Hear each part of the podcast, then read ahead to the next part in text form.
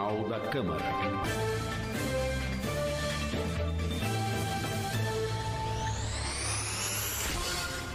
Olá, muito bom dia. Está começando mais uma edição do Jornal da Câmara, com a apresentação de Priscila Radiguieri e Lincoln Salazar. Trabalhos técnicos de Marcos Rosa. Confira na edição de hoje. Vereadores derrubam vetos do Executivo a dois projetos de lei. Projeto de resolução que regulamenta tempo de discussão de moções é aprovado em segunda discussão. Vereador articula melhorias da iluminação pública na região do Jardim Iguatemi. Comissão de concurso público da Câmara aciona empresa Avança São Paulo sobre questões repetidas em provas. Lei orçamentária de 2023 será debatida na sessão ordinária. E a entrevista com o vereador João Donizete, do PSDB.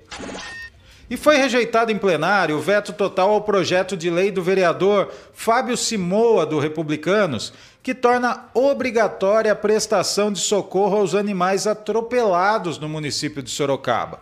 Os vereadores acataram recomendação da Comissão de Justiça e do líder de governo, rejeitando o veto. Também foi rejeitado o veto ao projeto de lei do vereador Hélio Brasileiro, do PSDB, que torna obrigatória a transparência no acesso às informações sobre dívidas flutuantes e fundadas da administração pública municipal. O executivo havia alegado que as referidas informações já são prestadas nas audiências públicas, realizadas há quatro meses na Câmara Municipal. Mas, como as razões do veto não foram de ordem jurídica, tanto a Comissão de Economia quanto a de Obras, Transportes e Serviços Públicos recomendaram sua rejeição. O vereador Hélio Brasileiro destacou que sua proposta faz parte de um pacote de projetos de lei que vem apresentando desde o primeiro mandato, com o objetivo de aumentar a transparência pública e fomentar o combate à corrupção. E os vereadores aprovaram em segunda discussão o projeto de resolução substitutivo de autoria do vereador Fábio Simoa, do Republicanos, que regulamenta o tempo de deliberação de moções. Com a alteração, o vereador proponente terá cinco minutos para defender a sua moção e cada vereador poderá se manifestar por três minutos. Ainda de acordo com o projeto, a critério do presidente da mesa diretora, o tempo de discussão poderá ser prorrogado por um minuto, diante da relevância local do tema. O autor falou sobre a proposta. Esse projeto de resolução é um projeto que de extrema importância também para deixar as nossas sessões ordinárias pouco mais positiva, mais rápida e mais ágil. Né? A gente é um dos temas que a gente mais debate aqui, os projetos de resolução, projetos que, que vão trazer uma celeridade nas discussões. Não que a moção não seja importante. Eu também já apresentei várias moções, várias situações que são de extrema importância, de relevância no município e também no nosso território nacional e também temas mundiais. E o vereador Silvano Júnior, do Republicanos, tem se reunido com moradores do Jardim Iguatemi e com o Poder Executivo e conquistou melhorias para aquela região. Ele falou com a jornalista Karina Rocco, que é aniversariante do dia hoje, hein, né, Lincoln? Parabéns, Parabéns, nossa Karina. Já fica aqui a nosso, nossa felicitação. Ele falou com a Karina Rocco na TV Câmara. Acompanha a entrevista. Júnior, ele tem um trabalho muito atuante em várias regiões da cidade, mas principalmente no Jardim Iguatemi. E foi graças a essa conversa com os moradores que agora eles vão ter a possibilidade de uma melhoria ali naquele local. Eu queria que o senhor explicasse, por favor, qual é o resultado desse encontro com os moradores e o pedido ao prefeito. Karina, primeiro prazer estar falando aqui na TV Legislativa. Semana passada, na sexta, tive uma reunião com os moradores do Jardim Guatemi, Dois Corações, Jardim Leocádia, e pedindo a iluminação da, da praça, ainda uma praça que, através de, um, de uma verba impositiva do vereador Silvano, do Silvano, Tonão Silvano, que é meu pai, foi feito. E agora estamos pedindo iluminação, é, o gradil lá também, que está muito perigoso, é muito alto lá, que muita criançada frequentando, a população lá deixou lindo o local, plantou várias árvores. Quero dar parabéns para o Devaner, ah, para várias pessoas que estão lá. Para Marta, sou, se faltar alguém aqui eu peço perdão, mas todo o pessoal lá que trabalhou para essa praça. E agradecer ao prefeito, que vai começar a obra já em 20 dias, ele deu o prazo e já vai começar a obra. O senhor, inclusive, fala muito dessa questão, porque, assim, iluminação pública é algo mais do que necessário, porque a gente não está falando só da questão da claridade, mas também da segurança para esses moradores. Isso, vou ter uma reunião agora com o comandante Agrela. Nesse instante, saindo da sessão, vou estar conversando com o comandante a respeito de muitos furtos que está acontecendo ali na região do Guatemi, na região da Vila Progresso. E tem mais policiamento, uma base da Guarda Municipal, então, conversar agora sobre isso aí e outra, iluminação. Quando não tem iluminação, fica mais fácil para os ladrões roubarem a população. E, e, também, assim, um risco na hora que precisa sair à noite. Às vezes, por alguma necessidade, sai de casa, é perigoso Até ser abordado. mesmo chegar, né, Karina? E agora um, um, amigo meu falou, Silvano, o comandante falou, Silvano, dê duas voltas para você chegar na sua casa. E a minha casa, antigamente, não era portão automático. Hoje é portão automático. Mas mesmo assim, está arriscado ó, você ser assaltado. Então por isso que eu estou conversando com, estou trazendo o comandante e fazer uma reunião, fazer uma reunião com a população da São José Operário também, pedindo mais segurança o bairro da Vila Progresso, o bairro da Guatemi, para a região toda ali. Para Sorocaba inteira também, né? E atenção, a Comissão de Concurso Público da Câmara de Sorocaba está questionando a empresa Avança São Paulo sobre denúncias recebidas em relação às provas aplicadas no último domingo dia 29 de maio. As denúncias são referentes à repetição de questões objetivas que também apareceram nas provas ao cargo de professor de inglês para a prefeitura de Buriticupu, no estado do Maranhão, há poucos dias. A empresa Avança São Paulo tem o prazo para apresentar sua versão do ocorrido até a meia-noite de hoje, quinta-feira.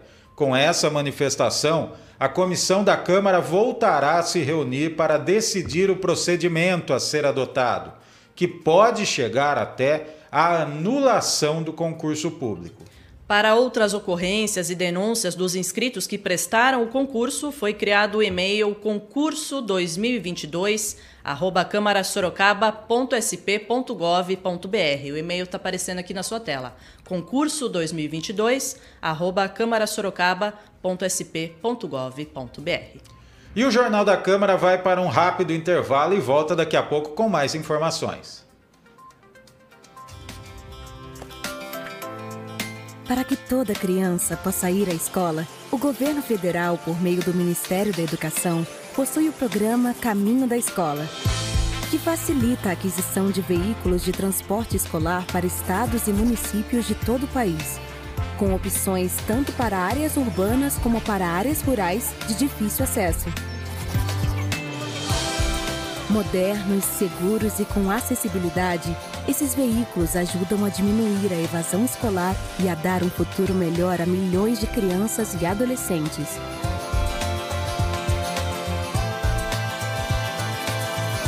Secretários de Educação, saibam como participar do programa e solicitar veículos para o seu estado ou município em gov.br/fnde.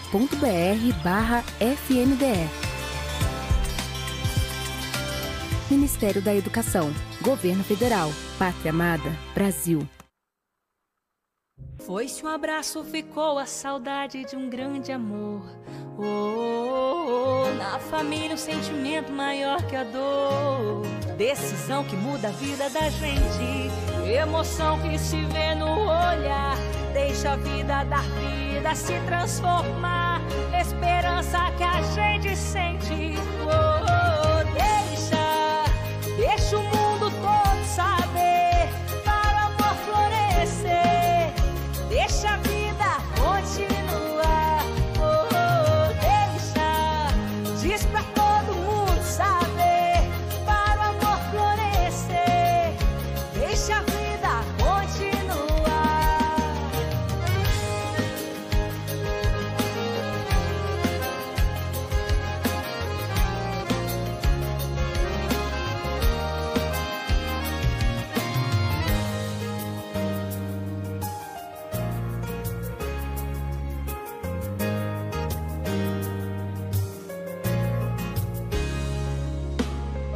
Foi-se um abraço, ficou a saudade de um grande amor. Oh, oh, oh, na família um sentimento maior que a dor. Decisão que muda a vida da gente. Emoção que se vê no olhar. Deixa a vida dar vida, se transformar. Esperança que a gente sente.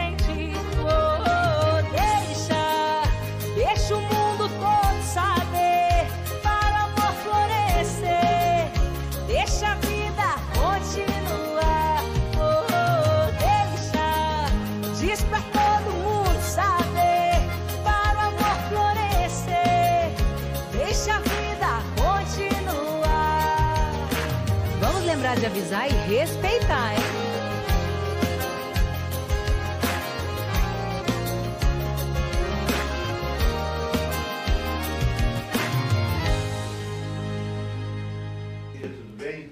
E já estamos de volta com o Jornal da Câmara. Estamos recebendo na edição de hoje o segundo secretário da mesa diretora, presidente da Comissão Permanente do Meio Ambiente da Casa, o vereador João Donizete, do PSDB. Muito bom dia, vereador, seja bem-vindo. Bom dia, Priscila, bom dia, Lincoln. Meu bom dia a todas as pessoas que nos assistem pela, aqui pelas redes sociais e pela rádio. E pela TV também. E pela rádio e pela TV Câmara. Aí.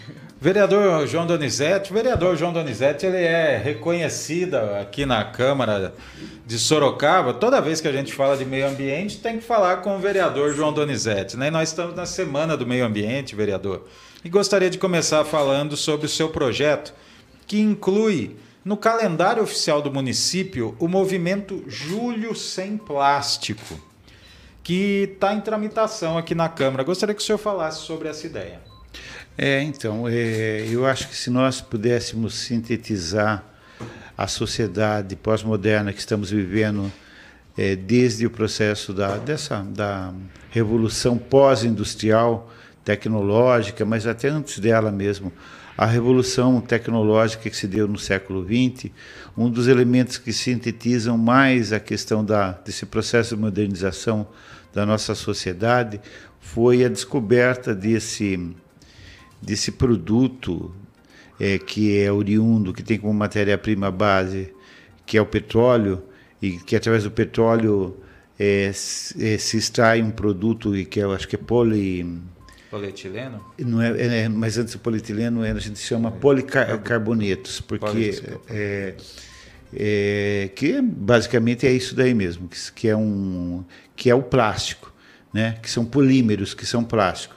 A partir daí é, o mundo de consumo viu no plástico uma oportunidade de desenvolver toda uma, uma gama de produtos, principalmente de embalagem, para essa nova sociedade de consumo. Então, acho que o, o, a descoberta, a, o processo de fabricação do plástico se deu mais ou menos na década de 20 para 30, e ele se popularizou de uma maneira muito grande a partir da década de 50 do, do século passado.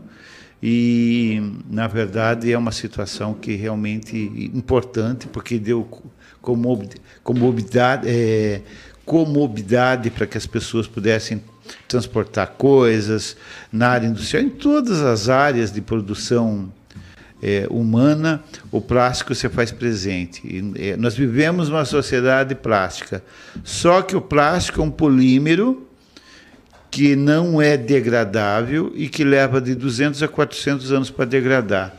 E esse material é, faz parte de, dos resíduos gerados pelo homem em escala em escala é, de produção é, residencial e em escala de produção é, comercial e industrial.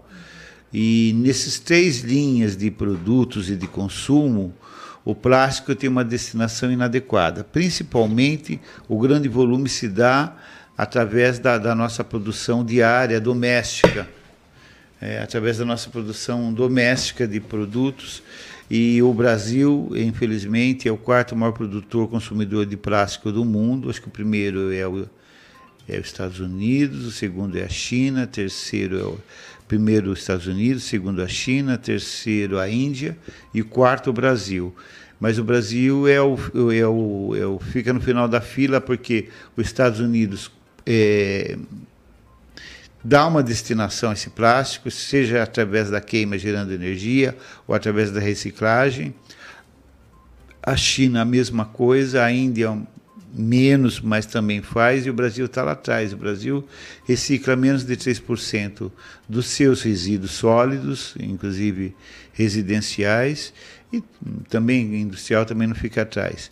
E o que, que acontece?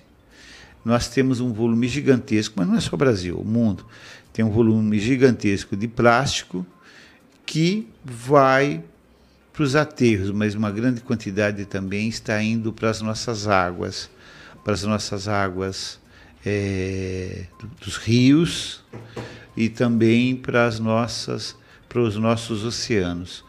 É, tem um estudo científico que mostra que haverá no ano 2050 mais plásticos do que peixes e outros seres vivos nos oceanos. É uma coisa assustadora e esse plástico também ele não é só visível. Hoje eles são ele está diluído microplástico porque a gente fala ah também tem sacola biodegradável mas ele fica, ele só biodegrada, mas ele fica um polímero que você respira e que você consome. Hoje já temos uma grande quantidade de, de, de, desse produto, desse microplásticos no nosso organismo, porque nós consumimos é, uma série de produtos, inclusive produtos vindos do mar, mas não só do, de, de produtos vindos do mar, alimentos, mas também de outros, até dos próprios outros alimentos vegetais, que têm os polímeros e isso é contaminante. Então, é muito triste, na verdade.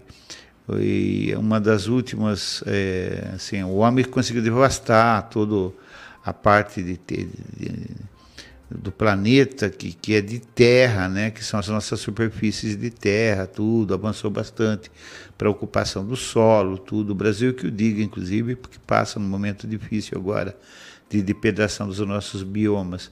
Mas ah, o mar ainda era algo intangível em alguns aspectos. E, na verdade, hoje o mar está entupido de plástico de tudo que desse tipo. Agora estava saindo de manhã da minha casa, eu acho que eu vi uma reportagem de. Ah, é isso mesmo, uma exposição em São Paulo sobre a Semana do Meio Ambiente e mostra que produtos que vieram de lá dos Estados Unidos, plásticos, navegando pelo mar, lixo, e veio parar aqui no nosso, nas nossas. É, nos nossas, nas, na, na, na, nossa região costeira de mar, né? Então é muito triste isso, né? E sabendo que não existe ainda uma tecnologia para decomposição, para, né? Para que esse, né? Ele só a tendência ele pode ser até criar que ele vai se dividindo em micropartículas, mas ele permanece como um plástico como um polímero. Ah, o, os técnicos, os cientistas conseguiram se debruçar sobre isso para desenvolver um produto que consuma isso, por exemplo. Não tem. Então, sei, viu? Nós estamos vendo um momento difícil. Eu estou um pouquinho cético e pessimista na abertura dessa semana do meio ambiente e com relação. Por isso, do nível de importância de você ter uma semana que discuta a questão do plástico, né? Porque a questão ambiental é uma questão de educação, de conscientização. Então, né? Mas nós não podemos, estamos aqui, temos que fazer alguma coisa, né? Exato, o projeto deve entrar em pauta aí nas próximas sessões, vai ser com certeza muito debatido e espero que os poderes constituídos façam dessa semana uma semana de profunda reflexão do que nós estamos fazendo com o meio ambiente. Vereador, o senhor, como defensor do meio ambiente, também como vereador atuante ali na região da zona industrial, está acompanhando de perto a questão do mau cheiro exalado ali na região do Éden, né? Conte para quem está nos acompanhando como é que está essa situação, que providências o senhor está pedindo aí das pois é, autoridades? Pois é, né? Na verdade, o que a gente percebe é que houve um...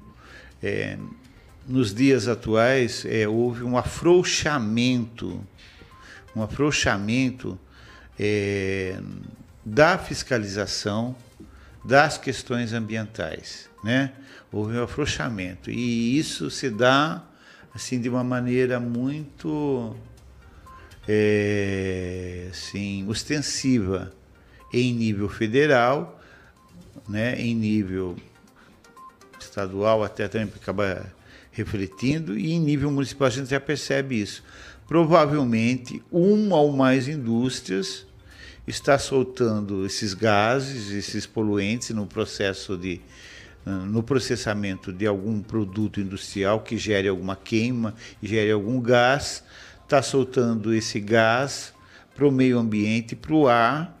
Nós não sabemos quem é, se é uma ou mais indústria, mas está ficando. É diário isso.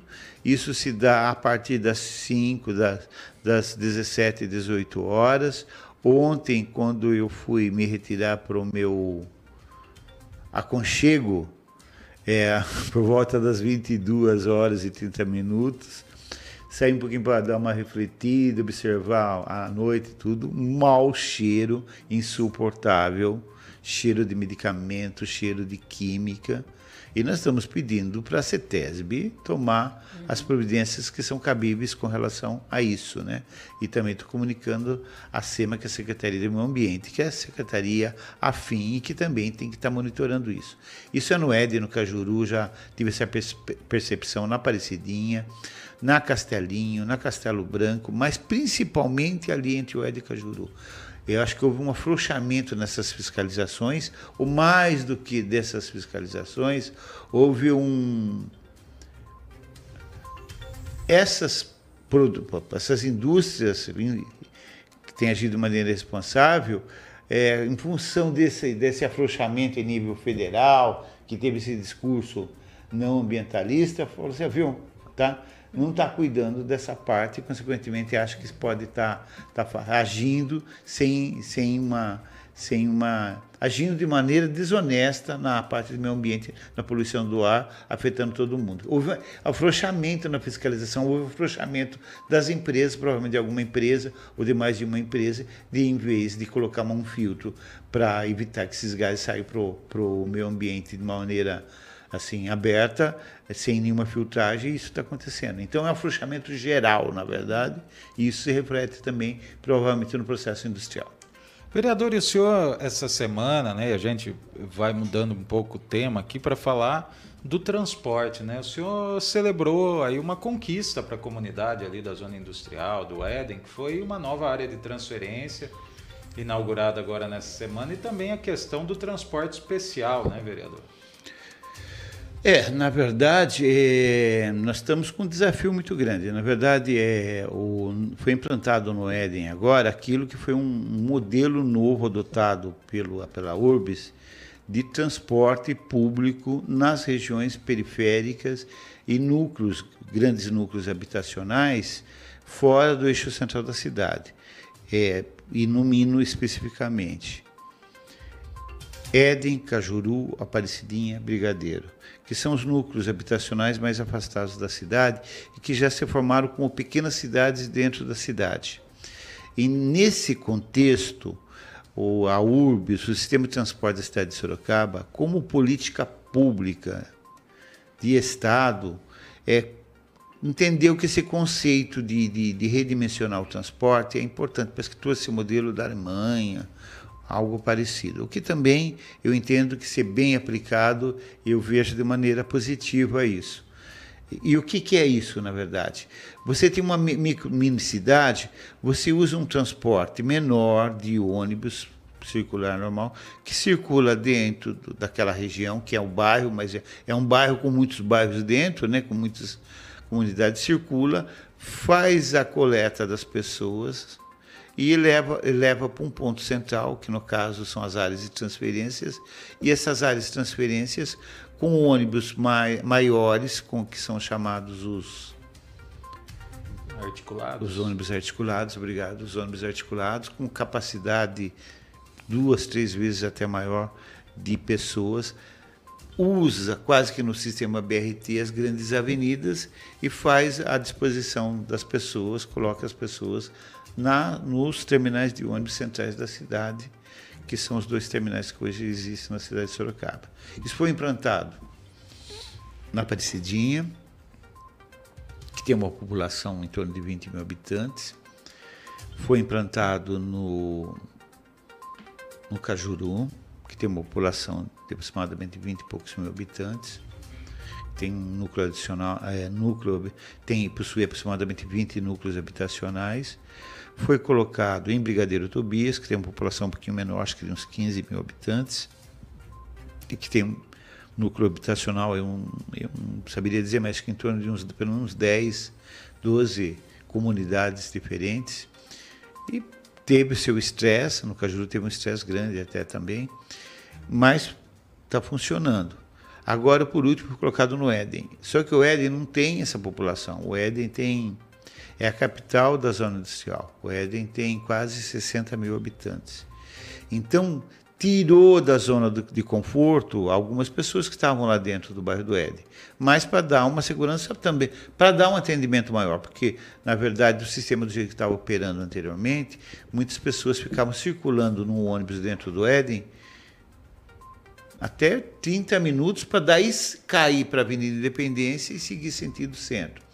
A intenção com a implantação desse sistema de área de transferência era, primeiro, ampliar, porque nós temos 50 núcleos habitacionais dentro do ED, ampliar para que é, esses ônibus, esse serviço de atendimento de ônibus circular, pudesse ir em todos os bairros. Jardim Natália, Jardim dos Pássaros, e não alguns horários, mas todos os horários. Então foi essa a finalidade, e no menor tempo é, passando tipo de 10, 15 minutos, e com assim é, várias linhas de ônibus, consequentemente, você fica dentro do Éden 10, 15 minutos no máximo e já vai para a área de transferência que segue para o centro da cidade. Só que esse essa mudança que se iniciou segunda-feira está gerando um estresse muito grande, muito grande. E mas eu espero que seja adequado, eu espero que a, a UB esteja capacitada a ouvir as demandas da, da comunidade, porque realmente tem gerado um estresse muito grande. Agora, não dá para manter do jeito que está, com o ônibus circulando 20 até 30 minutos dentro de um bairro, dentro de uma região só, para depois pegar a avenida e seguir para o centro da cidade. É muito tempo. Tem que repensar isso. Foi repensado, foi colocado só que o Éden, por exemplo, colocaram oito baias, oito coberturas, lá no Cajuru é três, quatro, no Brigadeiro é três, quatro, na Aparecidinha também é três, quatro. O Éden tem 60 mil então oito baias, oito abrigos gigantes não, não comportam. E eu já havia alertado a URBS com relação a isso, é, que não daria, não comportaria. E nós estamos tendo problema com relação a isso. Espero que a, a UBS tenha flexibilidade rápida de fazer as adequações e mais, amplie essas baias, amplie essas coberturas. Mas o meu pedido ao prefeito foi que as áreas de transferências elas sejam provisórias. O Éden, pelo tamanho do Éden, e não vai atender só o Éden esse pedido nosso. O Éden, principalmente o Cajuru, região de Iporanga, tudo mais.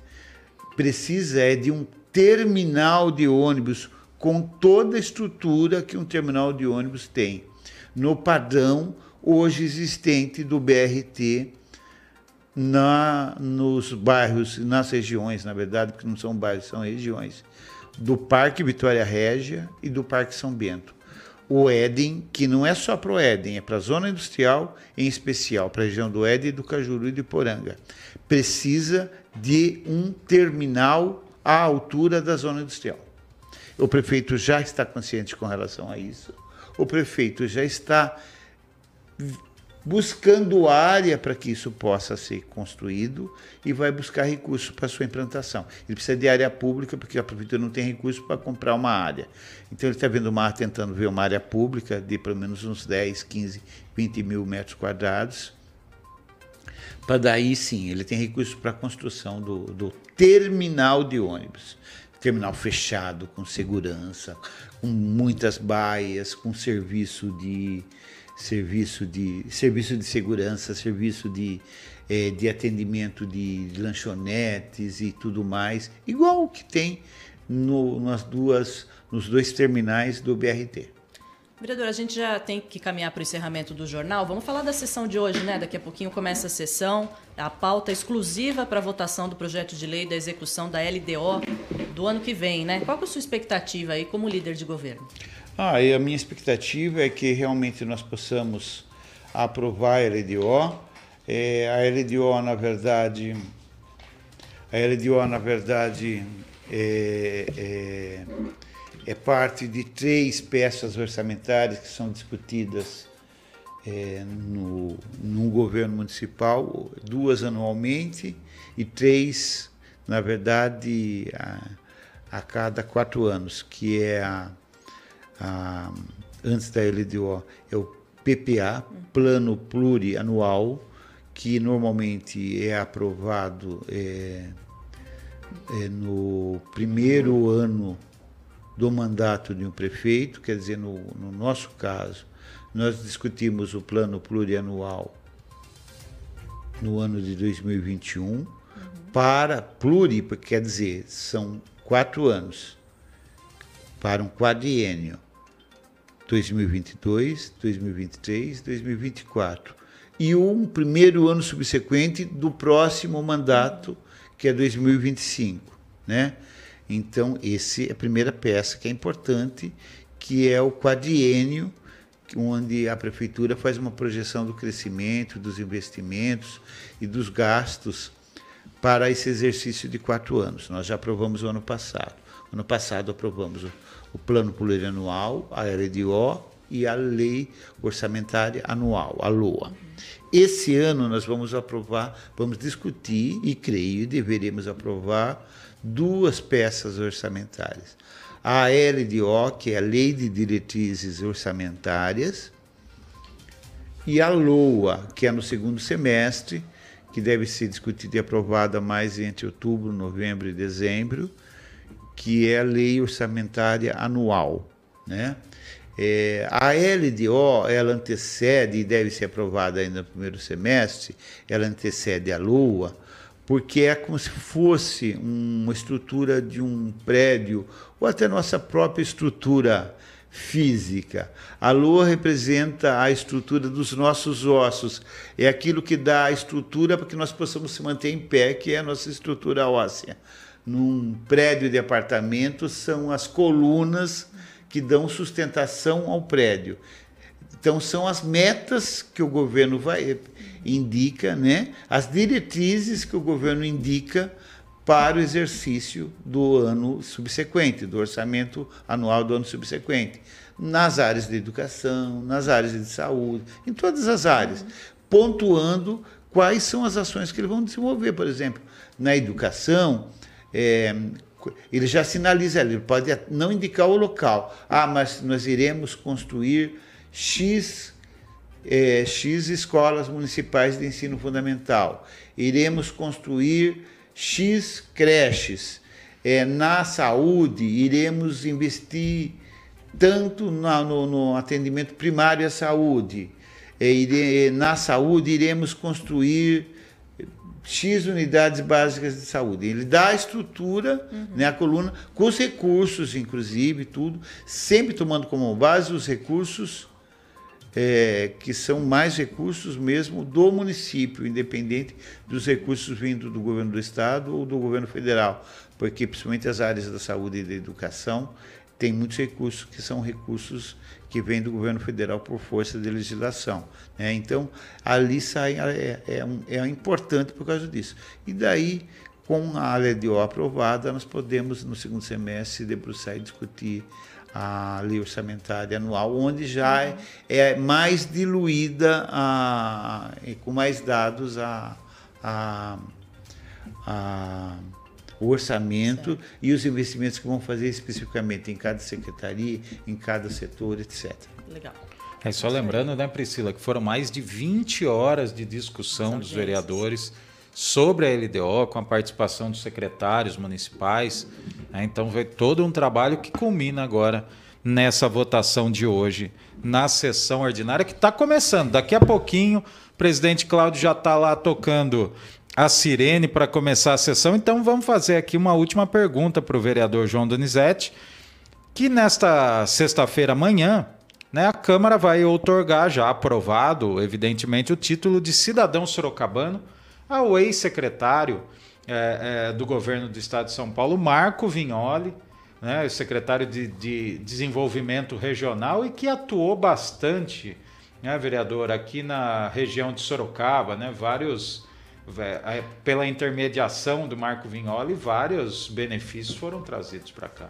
Sim, sem dúvida nenhuma. Marcos Vignoli é um jovem político do Partido da Social Democracia, foi secretário do interior do, do secretário de Estado do, do interior, onde realmente é, ele interiorizou muitas ações do governo do Estado de São Paulo, levando e democratizando é, é, e discutindo as prioridades de cada região. foi uma ponte importante para que os nossos deputados e deputadas é, pudessem é, ser atendidos nas suas demandas nas mais diversas áreas e aqui para Sorocaba, para a região, ele deu uma contribuição muito grande, intermediou emendas importantes, recursos do Estado importantes para o município de Sorocaba, para Santa Casa, para o conjunto hospitalar. O novo hospital do câncer. Para o novo né? hospital, então, agora o novo hospital do câncer, que é, é Divina Providência? Né? Divina Providência. Divina Providência, em parceria com a Santa Casa de Sorocaba.